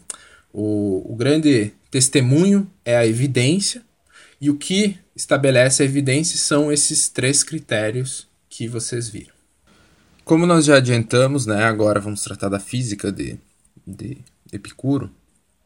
Uh, Epicuro retoma né, o naturalismo pré-socrático e mais especificamente ele pega uma corrente que é do final do, do, do período pré-socrático, que é o atomismo uh, naturalista de Demócrito e Leucipo. Né? O Epicuro vai retomar o atomismo, mudando, obviamente, né, algumas teses, mas de qualquer forma ele defende esse materialismo, né, esse naturalismo atomista. Né? E para tentar entender um pouco o argumento do Epicuro, é interessante uh, ver por partes as teses que levam, ou pelo menos justificam, o atomismo, né, a física de Epicuro. Uh, Epicuro vai começar né, defendendo que o todo, totalidade, a realidade como um todo, a natureza, é eterna. Né? Então ela não tem começo e não tem fim. Né? E basicamente aqui ele retoma um certo vocabulário, uma argumentação parmenídica, que também é, é típica do atomismo de Demócrito, né? e começa dizendo que como é que a gente descobre que o todo é eterno? Né? Por dois argumentos. Primeiro, uh, lembrando né, que para Parmênides tu nunca consegue estabelecer a passagem do não ser, do nada, para o ser. Né? Então essa passagem para Parmênides era problemática. Toda a filosofia posterior naturalista tem que lidar com esse problema que Parmênides colocou, né? que a gente poderia resumir basicamente naquele, naquela máxima dos pré-socráticos, dos pré-socráticos de que do nada nada vem. Né? Então o Epicuro vai partir na argumentação dele disso, né? Ele vai dizer o seguinte: uh, nada nasce do nada, ou seja, do não ser não surge qualquer coisa. Diz o Epicuro, porque se as coisas surgissem do nada, ou seja, do, do, do não ser, uh, aconteceria na nossa experiência que coisas saltariam né, e surgiriam uh, do nada. Né? Então, mas o que acontece é, é diferente, é que as coisas elas nascem paulatinamente a partir dos agregados, elas vão se agregando, né, de tal forma que da semente né, vai se gerando uh, a planta, da planta vai se gerando fruto, né, ou seja, esses agregados vão gerando as coisas. Né, e nada surge do nada. Né, sempre há uma matéria que vai se moldando e vai fazendo com que as coisas surjam. Então, uh, uh, então do nada, nada vem, uh, inicialmente. E diz o Epicuro, também das coisas que são, elas não se tornam nada. Né? Ou seja, se a gente observar a matéria, é, em outras palavras, nada se dissolve no não ser absoluto. Né? Quando as coisas morrem, elas acabam também né, eh, se dissolvendo em outras matérias né, e depois gerando outra coisa. Né? Ou seja, o Epicuro está observando que a matéria, os corpos que a gente percebe no mundo, eles surgem se agregando e eles se dissolvem se desagregando. Mas há aquilo que a gente poderia chamar de conservação da matéria. Né? Então, a, a, a matéria que, que o corpo que morre, ele não vira nada, ele se torna outra matéria, né? Ou seja, ele se dissolve em várias partes e se torna outra matéria. E a matéria e, a, e as coisas que surgem, os corpos que surgem, eles também surgem desse agregado, né? Uh, de matéria. Em outras palavras, né? nada se perde, né? E tudo se constrói a partir do que tinha antes, né? Ou seja, há uma conservação da matéria. Né? E nesse sentido todo, diz Epicuro, é eterno. Né? Ele é sempre essa transformação de agregação e desagregação. Né? Então, essa é a primeira observação do argumento materialista de uh, Epicuro, né? que retoma, como eu disse, o atomismo uh, de Demócrito. E o Epicuro vai dizer que esse todo, né, essa natureza, ela é composta basicamente de dois seres principais, né, os dois seres fundamentais, que é os corpos, que são agregados, como eu disse, né, e o vazio. Né? E uh, interessante para Epicuro que o vazio não é o absoluto não ser. Né? Ele é um ser, mas ele é um ser que não uh, que é intangível. O que, que significa isso? Que não estabelece resistência, né? E portanto ele permite a passagem dos corpos, ok? E uh, o terceiro postulado, né, digamos assim, da, da do materialismo, né, do uh, Epicuro é que a realidade é infinita. Né? E o que, que significa que a realidade é infinita? Significa que esse todo é infinito e ele contém infinitos corpos, que é como a gente vai ver agora, são infinitos átomos, então a quantidade de átomos é infinita, né? e num espaço infinito. Né? Então o espaço também é infinito. Né? Ou seja, o vazio, que é pensado aqui de novo, não como não ser, mas como o espaço onde os corpos uh, podem se movimentar porque não há resistência, ou seja, eles são intangíveis, né?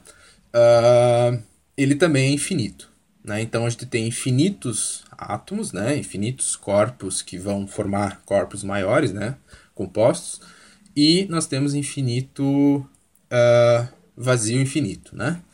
De tal forma que a imagem do, do, do Epicuro é que há uma infinidade de, de átomos caindo num espaço infinito. Né? uh, essa é a imagem, digamos, do mundo de uh, Epicuro. Bem, e basicamente então o que o Epicuro está dizendo é que os seres se dividem em vazio e corpos. O vazio, como eu disse, é intangível, não é tocado, né? E portanto não não oferece resistência para os corpos. Se torna, portanto, o espaço, né? Onde os corpos podem passar, se movimentar. E nesse sentido, o vazio é aquilo que permite movimento. Né? Então, como eu lembrei antes, né, o Epicuro chega à defesa do vazio uh, por o argumento de que se não houvesse o vazio, não haveria movimento. Né? Porque os corpos iam ficar, digamos assim, plenos, compactos, de tal forma que nada poderia se mover. Né? Mas como a gente observa que os corpos se movimentam, a gente tem que uh, a gente infere por analogia que uh, há movimento, uh, que há o vazio, né, aonde os corpos podem se movimentar. E ele vai dizer que os corpos, que são os segundos tipos de ser que há no mundo, né, que são os seres autônomos, né, os seres por si, o vazio e os corpos, os corpos se dividem em aqueles corpos que são compostos, né, e, e aqueles corpos que são simples. Os corpos compostos são aqueles que a gente percebe né, à nossa volta. Né? São os agregados de átomos. E, portanto, eles têm qualidades, né? ou seja, são agregados de átomo, diz Epicuro, com um pouco de vazio. Né? Por isso, eles podem se dissolver depois, né? porque dentro, aquele composto é composto de um pouco de vazio e um pouco e, e de átomos né? Uh, parecidos que formam esse ser que é o composto. Né? Então, os objetos à nossa volta são agregados de átomos com um pouquinho de vazio né? e que tem qualidades. Né? Tem cheiro, tem, tem cor, né? tem as qualidades. Okay? Uh, por outro lado, os átomos, né? que são uh, átomo em grego significa o indivisível. Né? Então, se você pegar um ser composto, né, um objeto à nossa volta, e começar a dividir, né, cortar, cortar, cortar, cortar, cortar, cortar, você vai chegar até os átomos, né, que são aquilo que é incortável, ou seja, aquilo que é indivisível. Eu não consigo dividir mais. Né? Isso é o átomo, né? é aquilo que não dá mais para dividir. E esses átomos, diz Epicuro, né, não têm qualidades, eles não têm cor, eles não têm cheiro, né? uh, mas eles têm características quantitativas, né? ou seja, eles têm figura, um certo formato, uh, eles têm peso diferentes e eles têm grandezas diferentes, né? Alguns são uh, têm uma, um certo tamanho e outros têm outro tamanho, né? Então, basicamente, quantitativamente, eles têm uh, características, mas eles não têm qualidades, ok? E o, o Epicuro basicamente vai dizer né, que todas as coisas são formadas por esses átomos né, e, e, portanto, esses são os seres básicos da realidade. Né? Uh, outra coisa interessante é como essa teoria atomista de Epicuro ela estabelece um certo mecanismo uh, atomista, né? ou seja, não há para Epicuro nenhuma providência, nenhuma ordem uh, e uma inteligência que ordena o cosmo para ele ser como ele é. Né? Ou seja, uh, não há uma inteligência, uma providência que dá uma finalidade né, para cada ser ao criar esses seres ou, ao, ou já estar intrínseca nesses seres. Né? Então, o Epicuro vai dizer que o mundo, a ordenação do mundo, né, como ele é, é fruto uh, do acaso. Ou seja, é fruto do fato de que os átomos se agregaram de uma certa forma, né, nisso que é, digamos assim, a sinuca cósmica, né, ou seja, o fato de que os átomos estão se juntando, né, e se dissolvendo no, no cosmos. Mas não há nenhuma finalidade última dada por um criador ou por uma razão que está uh, interna nos seres. Não. Né? Uh, os seres são tais porque né, deu o, acaso né, uh, que estabeleceu essas combinações e não outras. Tá? apesar de que o Epicuro vai dizer né, pelo fato de que os átomos têm figuras, pesos, grandezas diferentes, eles tendem a se compor de alguma certa forma. Mas, de qualquer, de qualquer modo, é, essa composição não tem uma ordenação, não tem uma inteligência que a estabelece. Né? É fruto uh, do acaso, da agregação e da composição que os próprios átomos vão estabelecer. Né? Uma outra coisa interessante sobre a física de Epicuro é que numa perspectiva né, atomista, mecanicista, né, que diz que os átomos estão nessa circulação e vão se agregando, uh, alguém poderia defender que há um certo determinismo né, uh, no mundo, de tal forma que não há uh, espaço para liberdade, já que os átomos né, acontecem e se chocam e se uh, influenciam né, de tal forma que não há nenhuma liberdade né, do ser humano, por exemplo, né, porque tudo está determinado por esse jogo, por essa sinuca, digamos, cósmica que está se estabelecendo. Mas o Epicuro vai, vai defender uma tese muito interessante, né, uh, que é o seguinte: né, o Epicuro diz que os átomos têm peso. Né? Se eles têm peso, e o espaço, né, o vazio é infinito, eles estão caindo, né, basicamente. Uh, se eles estão caindo no, no infinito, eles estão caindo numa velocidade constante, né, ou seja, numa velocidade igual, né, segundo uh, Epicuro. Uh, e o Epicuro vai dizer que há um desvio né, casuístico dos átomos que ele chama de clinamen, né? ou seja, na verdade é Lucrécio que chama de clinamen, que é um desvio que os átomos formam, uh, fazem simplesmente uh, sem causa nenhuma, ou seja, de forma quase que livre, digamos assim, né? sem motivo nenhum, sem razão nenhuma. Né? E esse desvio dos átomos, diz o, o Epicuro, é o que garante a liberdade né? o fato de que nem tudo está determinado, que abre margem para, uh, uh, digamos assim, o espontâneo. Né? Então, no, na configuração dos átomos, as coisas se formam por causa desse desvio né? que, os átomos, que, que os átomos fazem. Né?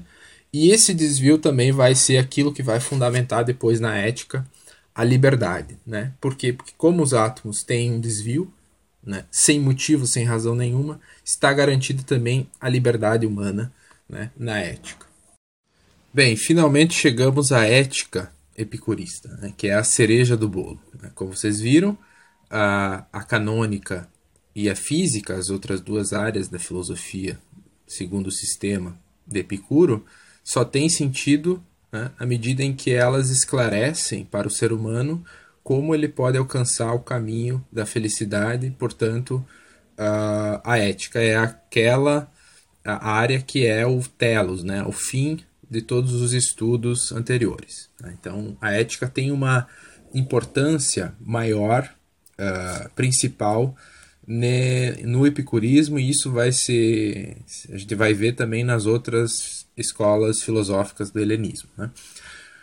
Basicamente, a grande tese ética do epicurismo é o famoso hedonismo né, de Epicuro. Né? E aqui eu gostaria de começar né, tentando mostrar, uh, explicando que o hedonismo, no sentido comum que a gente usa da palavra hedonista, uh, ele tem um sentido muitas vezes pejorativo de alguém libertino, ou seja, alguém que abusa, né, usa e abusa dos prazeres. Né? Então, come muito, bebe muito, né, faz muito sexo, né, ou seja, todas usa drogas, digamos assim, uh, tudo em excesso.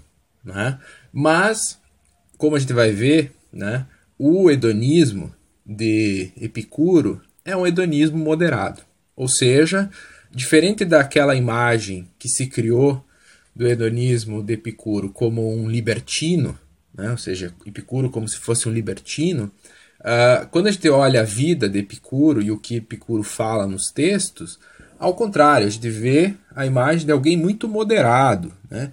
É, que nós poderíamos dizer assim, que aproveita os prazeres simples e mais banais da vida uh, comum e que, ao contrário do libertino, né, uh, nunca pauta o prazer no exagero. Né? Porque, como a gente vai ver na ética de Epicuro, o exagero é motivo de dor e não de prazer. Né? Então, o prazer, o hedonismo de Epicuro, não é o hedonismo do libertino, é o hedonismo moderado. Né? É o hedonismo de alguém que se satisfaz e dá uma atenção muito grande para aquilo que hoje a gente chamaria os simples prazeres, as alegrias simples, simples da vida. Né? Então é engraçado porque Epicuro né? Ele tem uh, em algumas cartas, isso, numa carta aparece, Epicuro, por exemplo, uh, numa carta diz que uh, poucas vezes comia queijo.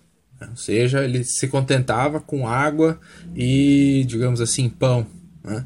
E a alimentação dele era a mais simples possível, a roupa e as necessidades dele são as mais simples possíveis, de tal forma né, que aquilo que era simples já gerasse o prazer né, que define, segundo Epicuro, a vida feliz, a vida bem vivida. Né? Então, o hedonismo de Epicuro não, não é hedonismo de quem come churrasco toda semana, quem, quem uh, abusa né, da bebida ou do, das drogas e que tem um prazer exagerado. Não, é o hedonismo da pessoa que se contenta com o básico, com o simples e aproveita, digamos assim, dá uma atenção e consegue aproveitar esse prazer que é o prazer, os prazeres simples da vida, né?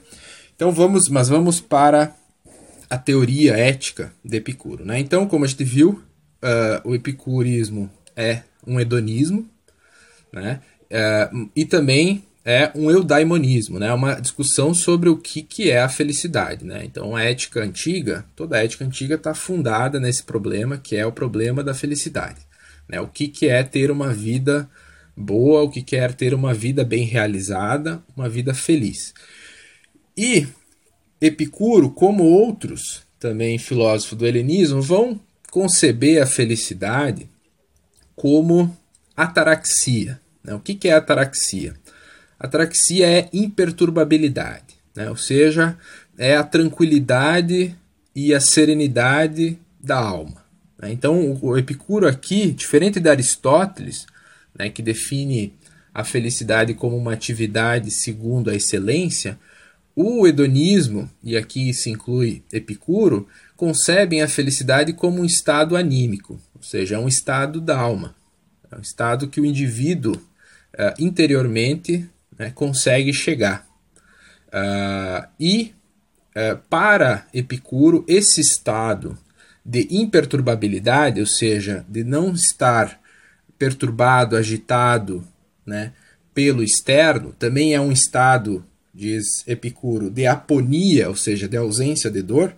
Esse estado de imperturbabilidade né, significa felicidade, significa vida uh, boa, vida bem vivida, uh, é o prazer. Né? Então, quando eu sinto prazer, diz Epicuro, eu estou no estado anímico de imperturbabilidade. Eu alcanço a ataraxia. E, portanto, nesse momento eu estou feliz. Né? E se eu tiver uma vida, né, uh, uh, digamos assim, de, de, prazer constante, né, uh, eu vou ter uma vida feliz. Né? Então, a autorrealização do indivíduo ela está em alcançar esse estado anímico, que é um estado de imperturbabilidade, de não ser perturbado, de não ser, uh, não estar inquieto, digamos assim, né, agitado. Uh, e, e para Epicuro, esse estado né, de imperturbabilidade é sinônimo de prazer. Então, se eu quero ter uma vida boa, eu tenho que ter uma vida prazerosa. Né? E aqui Epicuro vai dizer né, que o prazer, redoné, é o sumo bem. Né? Então, o bem é o prazer. É o bem no sentido que é a finalidade última, é, todos buscam uh, o bem, né? há uma tendência natural ao prazer, diz Epicuro, e a gente vê essa tendência, Epicuro diz, nos animais. Né? Todos os animais tendem para o prazer e buscam evitar a dor, o ser humano também tende ao prazer e quer evitar a dor, né? e de tal forma também que o prazer se torna para Epicuro o critério né, uh, de avaliação do bem e do mal. Né? Aquilo que traz prazer é algo bom, aquilo que traz dor é algo mal. Né? Então, o critério de avaliação, de escolha, se torna o prazer para Epicuro. Epicuro né? Então, eu tenho que escolher aquilo que traz prazer e evitar aquilo que traz dor. E o sábio, diz Epicuro, a gente vai ver isso, o sábio é aquele que, em ética, né, nas suas ações, sabe escolher aquilo que traz prazer e evita aquilo que traz dor. Né? Então é bem simples essa ética, ah, digamos assim, epicurista. O hedonismo epicurista é muito simples. Né? Ah, o prazer é o fim último de todo mundo, todo mundo busca o prazer. Uh, o, o que é bom é aquilo que traz prazer, e, uh, e a pessoa inteligente, a pessoa sábia, né, é aquela que sabe escolher os prazeres e tem uma vida mais prazerosa. O ignorante é aquele que não sabe escolher né, os prazeres e escolhe aquilo que gera mais dor, aquilo que acaba fazendo ele se perturbar mais e gerando uh, dor, né? Porque a perturbação para Epicuro é a dor da alma, né? Enquanto que a dor física é a dor do corpo, uh, a perturbação é a dor da alma, né? Então, no momento que eu consigo a aponia, ou seja, a ausência de dor no corpo, e a ataraxia, a ausência de perturbação da alma, eu estou uh, tendo uma vida prazerosa, uma vida feliz. Né?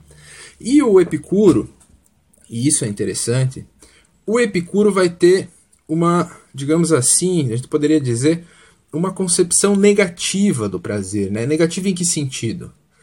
É, que prazer para Epicuro não é, é, é simplesmente a negação da dor. Né? Ou seja, a privação da dor é prazer. E nesse sentido seria negativo, né? porque basta uh, cessar, suspender a dor, que para Epicuro já há prazer. Né? Então, prazer, o prazer não, não é necessariamente algo novo né? ou algo positivo por si. Ele é simplesmente a ausência né, da dor. De tal forma que quando eu cesso a dor, quando há privação da dor, a ausência de dor, ou ausência de perturbação, que como eu falei é a dor da alma. Nesse cessar a perturbação, nesse cessar a dor, já há prazer para Epicuro. Então, a definição de prazer para Epicuro é ausência de dor. Né? Então, toda vez que eu tiver a suspensão, o cessar, a ausência de dor, eu tenho prazer para Epicuro. E o Epicuro vai dizer que há dois tipos né, uh, de prazer. Dois tipos de sucessão, ou seja, de, de, de suspender, suspensão, não sucessão, né? Suspensão da dor, de cessar da dor, que é o prazer cinético e o prazer catastemático, né? que nós poderíamos dizer que é o prazer em movimento, cinético é movimento, e o prazer estável, catastemático, né? que é o em repouso.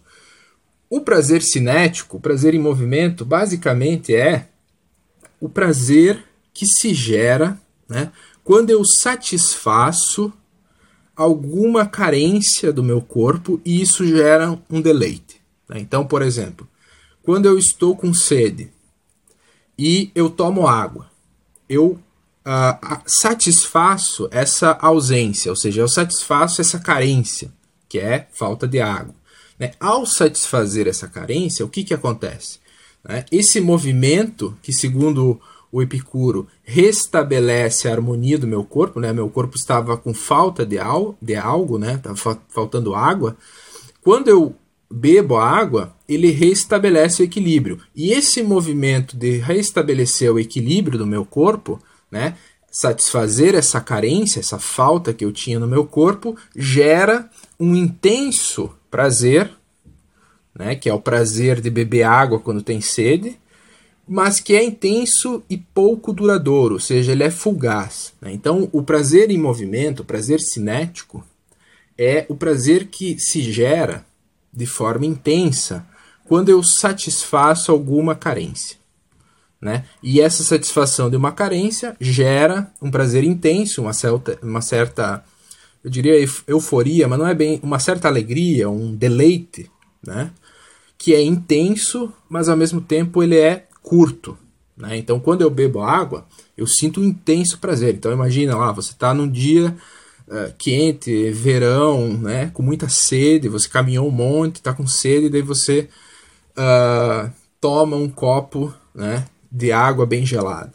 Nossa, aquilo é prazeroso, mas é um prazer que vai durar pouco. Né? Ele é intenso, mas ele dura pouco.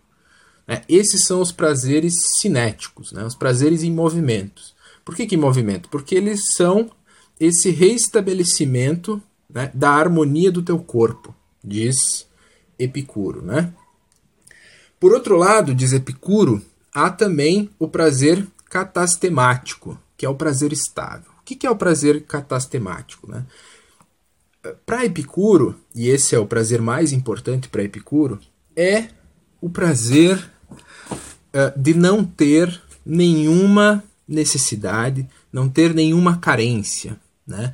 É o prazer puro, digamos assim. Né? É, é aquela situação na qual não há nenhuma carência do corpo, não há nenhuma perturbação na alma, ou seja, não há nenhuma coisa que está faltando, que está incomodando, né? e há um puro estar bem, digamos assim. Né? Ou seja, é, é, alguns comentadores vão dizer que é a simples constatação de estar vivo e não sentir nenhuma dor. Isso já é prazer. Né? Ou seja, é a ausência de dor, é a ausência de perturbação né? estável. Né? É, é, o, é o puro deleite de se saber existente, saber vivo e não ter nenhum incômodo. Né? Então, isso é o prazer catastemático, né? o, prazer estável. Estável por quê? Porque é um prazer duradouro. Né? Eu posso passar horas né? sem nenhuma necessidade, sem nenhum uh, sem nenhuma incomodação, sem nenhuma carência. Né? Então eu posso ficar horas sem uh, estar incomodado. E esse puro estar bem, digamos assim, é o prazer catastemático, é, digamos assim, o sinônimo mais próximo da ataraxia, né? ou seja, a imperturbabilidade. Por quê? Porque é um prazer de simplesmente estar vivo né? e não ter nenhuma, nenhuma incomodação, nenhuma dor, né? Uh, como eu gosto de brincar quando dou aula sobre Epicuro lá no ensino médio, é o prazer de estar de boas. Né? Então hoje a gente usa muito essa expressão, né? essa, essa gíria, estar de boas. É, é basicamente é, marcadas as diferenças, né? Seria o estar de boas, né? Num domingo à tarde, sem nenhuma preocupação, sem nenhuma carência, né? O puro, uh, a pura alegria e o bem-estar de estar vivo, digamos assim, né? Isso é o, o prazer estável para Epicuro. E vejam aqui essa concepção negativa de prazer, porque o Epicuro está dizendo uh, aquela, aquele momento neutro, digamos assim, que você não tem nem um deleite muito grande de alguma coisa que você fez ou, ou algum alguma coisa que você comeu ou provou, digamos assim, você não tem o deleite, que é o prazer em movimento, né? Uh, mas você não sente dor, já é para Epicuro prazer, né? Então o, o, estar neutro, digamos assim, já é para Epicuro sinônimo de prazer. Né? Então, uh, basicamente são esses os dois tipos de prazer né, as espécies de prazer para Epicuro. Uh, e vocês poderiam se perguntar, né? Se o prazer, como diz o Epicuro, o prazer estável, o prazer catastemático, é tão simples assim, né? Ou seja, o simples, o puro estar vivo e não sentir nenhuma dor, nenhuma perturbação, já é uh, prazer e, portanto, já é a felicidade para Epicuro, como é que se explica que tantas pessoas, né, e a maioria das pessoas, vivam uma vida infeliz, ou seja, uh, não tenham essa vida prazerosa, segundo Epicuro. Porque se a gente observar, tanto o prazer cinético, que é satisfazer uma carência, quanto o catastemático, eles são simples, fáceis de conseguir. Né? Não são uma coisa complicada tu uh, conseguir né, estar sem dor, digamos assim, né, nesse prazer estável. Não é uma coisa complicada, né? Mas por que, que as pessoas, a maioria, se sentem infelizes e não tem uma vida feliz, né? Dirá Epicuro simplesmente pelo fato de que, né, as pessoas se perturbam. As pessoas vivem perturbadas. E aqui a perturbação da alma é muito maior do que a perturbação do corpo. Né? Porque o Epicuro está dizendo: se não há dor nenhuma do corpo, né? Se não há motivo para se perturbar, né, você já tem as condições para ser feliz. Só que o fato é que a maioria das pessoas acha, uh, encontra motivos para se perturbar, não motivos reais. Né? Por isso que o Epicuro vai dizer que é a ignorância né, em relação aos próprios desejos, e aqui a gente vai entrar na teoria dos desejos de Epicuro, é o que gera a perturbação e, portanto, uma vida infeliz. Né? Então, uh, uh, o fato é que Picuro vai dizer: é fácil ser feliz, é fácil ter uma vida prazerosa, mas o que faz com que a maioria tenha uma vida infeliz, desprazerosa, é o excesso de perturbação. E essas perturbações, diz Epicuro, nascem da ignorância. Né? E uma ignorância, e a principal ignorância está em relação aos desejos humanos. Né? E os desejos, desejos são sempre desejos de prazer.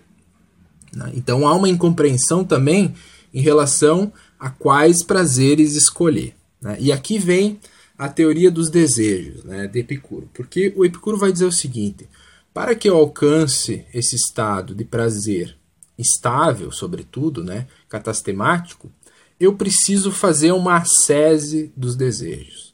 Ou seja, eu preciso uh, economizar nos desejos, fazer uma economia, saber escolher aqueles desejos, né? E portanto, aqueles prazeres, né? Porque desejo é sempre desejo de um prazer, desejo de um bem, né? Que é o prazer. Saber escolher bem quais os prazeres, né? Que devem ser escolhidos. Né? E o Epicuro vai dizer, portanto, que há uma classificação dos desejos. Né? Ele vai colocar uma classificação dos desejos e vai dizer quais os desejos que devem ser escolhidos e, portanto, quais os prazeres que devem ser escolhidos e quais devem ser evitados. Né? Uh, o primeiro tipo de desejo, e, portanto, tipo de prazer também, são os desejos naturais e necessários. O que, que são os desejos naturais e necessários? Naturais são, uh, são aqueles desejos que tem liga, estão ligados ao nosso corpo né, e que são imprescindíveis. Então, por exemplo, tomar água. É natural, meu corpo demanda. É necessário, é indispensável. Né? Eu não consigo manter vivo o meu corpo se eu não tomar água. Né? Então, esses são os desejos naturais e necessários. Basicamente, são beber água, né, comer quando tem fome, não passar frio, né? basicamente isso. Né? Uh, talvez algum mais que eu estou esquecendo. Mas uh, Epicuro diz: se você tiver o que beber, se você tiver o que comer, se você tiver um cobertor para não passar frio, uma casa para se proteger, você já conseguiu satisfazer os desejos naturais e necessários. Né? Você já tem as condições para ser feliz, diz o Epicuro. Né? Uh, então, os desejos naturais e necessários são aqueles que você deve necessariamente escolher. Né? Se você não tiver os desejos uh, naturais necessários satisfeitos, você vai ter uma vida dolorosa e infeliz. Então, esses são os principais desejos que você tem que cuidar. Né? É aquilo que você tem que buscar e é aquilo que você tem que garantir. Né? São os naturais e necessários. Basicamente, comer, né? beber água e ter um abrigo, ter um calor, né, quando fizer frio, né? Tem uma, um fragmento de Epicuro que ele diz, né, alguém que tem eh, que bebe, eh, tem o que beber, tem, tem água para beber, tem comida e tem uh, um lugar, um cobertor, uma roupa e uma, uma moradia para morar, compete, pode competir em felicidade com os deuses. Ou seja, garantidos isso e sendo sábio, você consegue, né, uh, viver feliz no sentido de Epicuro. Os segundos desejos são os desejos naturais e não necessários, né? que, segundo Epicuro, nascem de uma certa tendência humana à variação. Né? Então, por exemplo, uh, comer é natural, mas comer num restaurante, né? comer camarão no restaurante lá da lagoa, não é necessário. Né? Mas há uma tendência a querer variar, né? Então você não quer ficar só comendo feijão e arroz em casa. Você quer de vez em quando ir lá no, no restaurante lá na lagoa para comer camarão. Isso são os desejos naturais e não necessários, né? É natural porque tem a ver com o corpo. É não necessário porque não é necessário que você despenda tanto dinheiro para ir comer lá na lagoa. Você poderia comer feijão e arroz em casa, mas você quer variar e assim você estabelece algo que não é necessário. Né? O Epicuro vai dizer que tudo bem se você tiver um dinheiro sobrando, por exemplo, ir lá comer na lagoa. Né? Não, não, há, não, há peri não há problema. Né? Todo prazer é bom, diz Epicuro. E se isso te gerar prazer e não tiver nenhuma dor que possa uh, vir no futuro desse, dessa, desse desejo, tudo bem. Agora, tem que tomar cuidado com esses prazeres e esses desejos, para que você não se acostume com aquilo que não é necessário e depois tenha problemas com isso, né? Porque aquilo que não é necessário, diz Epicuro, muitas vezes pode ser mais difícil de conseguir. Né? Então, se você, por exemplo, se acostumar a comer todo dia lá no restaurante uh, lá na Lagoa, primeiro, você vai gastar mais. Né? Se você vai gastar mais, vai ficar mais complicado a tua vida né, para conseguir mais dinheiro para comer sempre lá na lagoa. Né? Então já tem esse problema. Você pode acabar gastando tudo no restaurante lá e não é barato. E segundo, né, você pode acabar se acostumando a comer só camarão né, e perder o prazer de comer as coisas mais simples ou até perder o prazer de comer camarão. Né? Então, a, a, a, o que o Epicuro diz é: quando você uh, tem um excesso de prazeres não naturais, né, você pode acabar é, naturais não, não necessários, você pode acabar gerando gerando dor. Então é preciso tomar cuidado com os prazeres e os desejos naturais e não necessários. E por fim, nós temos aqueles desejos e prazeres que não são nem naturais nem necessários. Esses são os perigosos, digamos assim, né? os prazeres perigosos que o Epicuro diz para evitar ao máximo, né? que basicamente são a riqueza, a fama e o poder, né? ou seja, a, a vontade de dominar, né? que são não naturais. Então, ter ser rico não é natural. Né? Natural é satisfazer as necessidades do corpo. Né? Agora, ser rico não é natural. Uh, ter fama, né? ou seja, ser amado por todos, elogiado, né? Uh, também não é natural, né? não é algo que teu corpo necessita. Uh, e também dominar os outros, também não é algo natural. E nem necessário, essas coisas não são necessárias para você ter uma vida boa, diz Epicuro. Né? E esses são os desejos mais perigosos, por quê? Porque são desejos que fazem sofrer, que perturbam. Né? Então, se eu não sou rico, eu quero ser rico, quero ser rico e não consigo, eu fico frustrado. Se eu não sou famoso, né? não uh, eu fico frustrado, né? A opinião dos outros, né? Eu fico preocupado com a opinião dos outros e me frustro, né? Se eu não consigo poder, não consigo dominar, também eu fico frustrado. E o Epicuro vai dizer: são poucas as pessoas, pouquíssimas as pessoas que se tornam ricas, que se tornam famosas, que se tornam poderosas, né?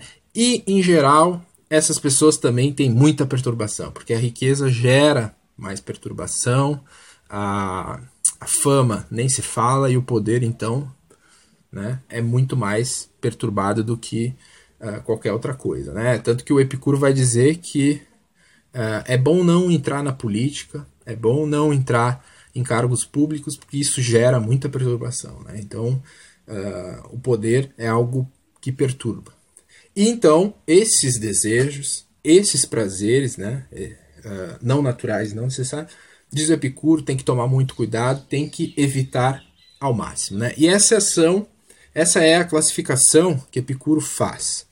E Epicuro, como vocês já devem ter percebido, ele vai dizer assim: ó, todos esses desejos que refletem prazeres, né, em si eles não são negativos. Né? Então, por exemplo, os prazeres que você tem ah, ao comer lá na lagoa não é algo negativo por si, é prazer. E todo prazer é um bem para Epicuro.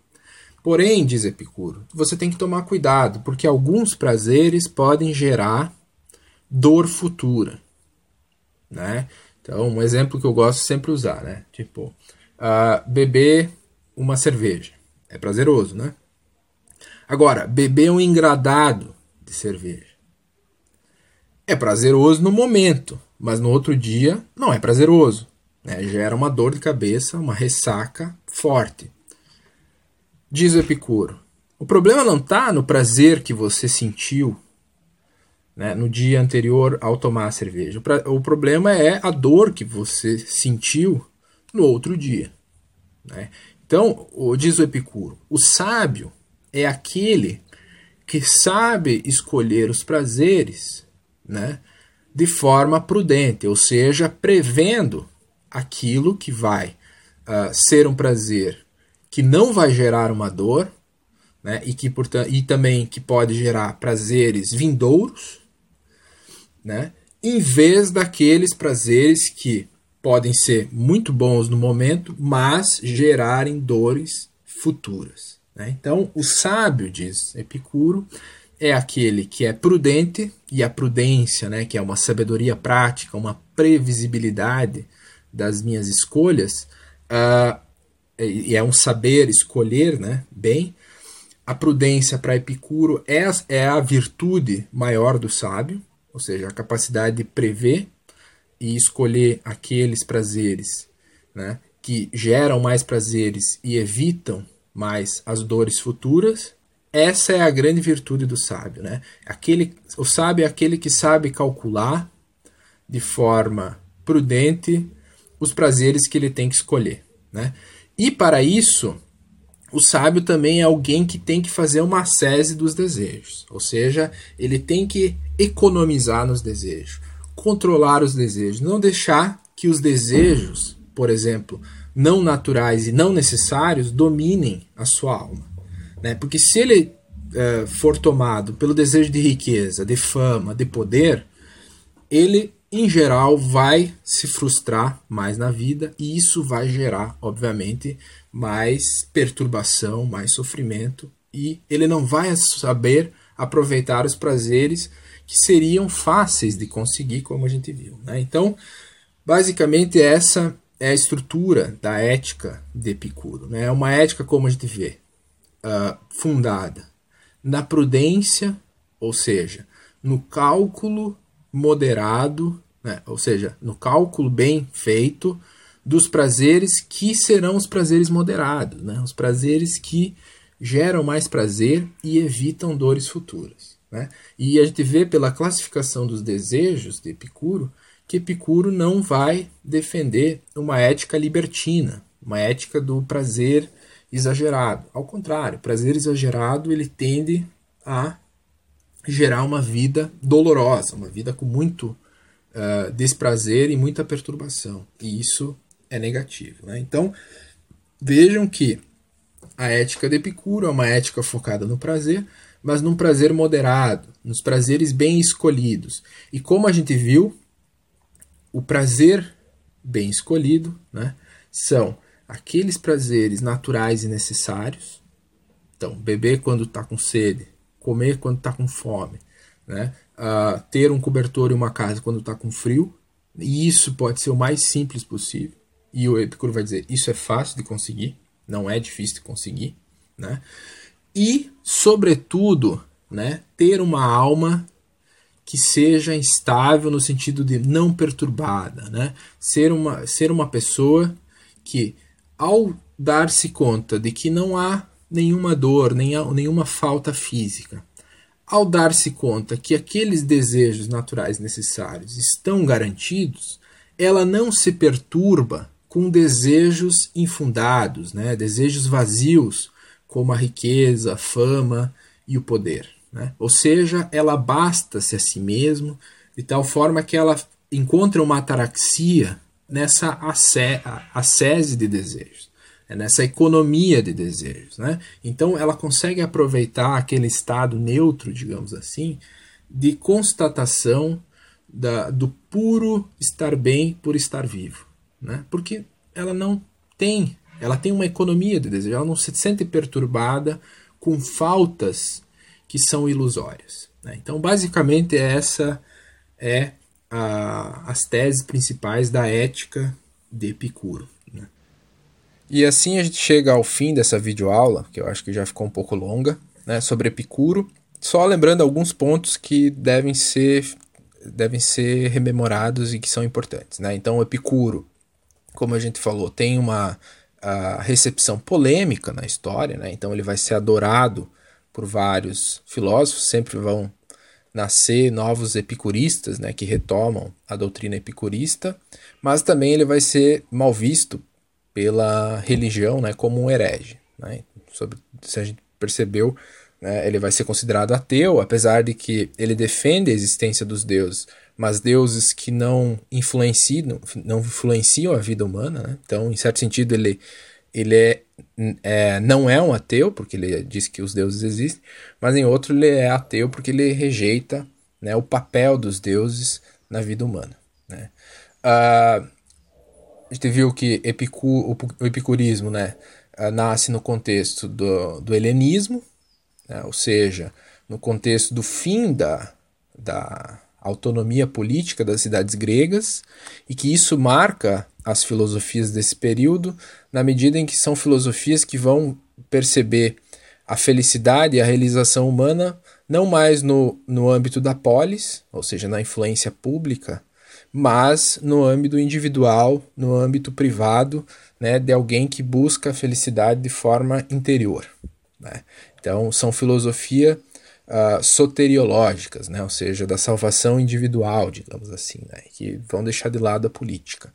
Uh, por outro lado, a gente viu o sistema de Epicuro, né? Epicuro tem uma visão sistemática da filosofia e a filosofia é feita de três partes, né? A canônica, que é a teoria do conhecimento, a física, que é o conhecimento da realidade, né? A physis, e a ética, né? Que é o estabelecimento daquilo que se deve fazer, do bem humano, né? Uh, e ele vai defender uma teoria do conhecimento, sexua, uh, o sexualismo, né? ou seja, a ideia do, que tudo é sensação, a verdade está na sensação, né? um certo empirismo, né?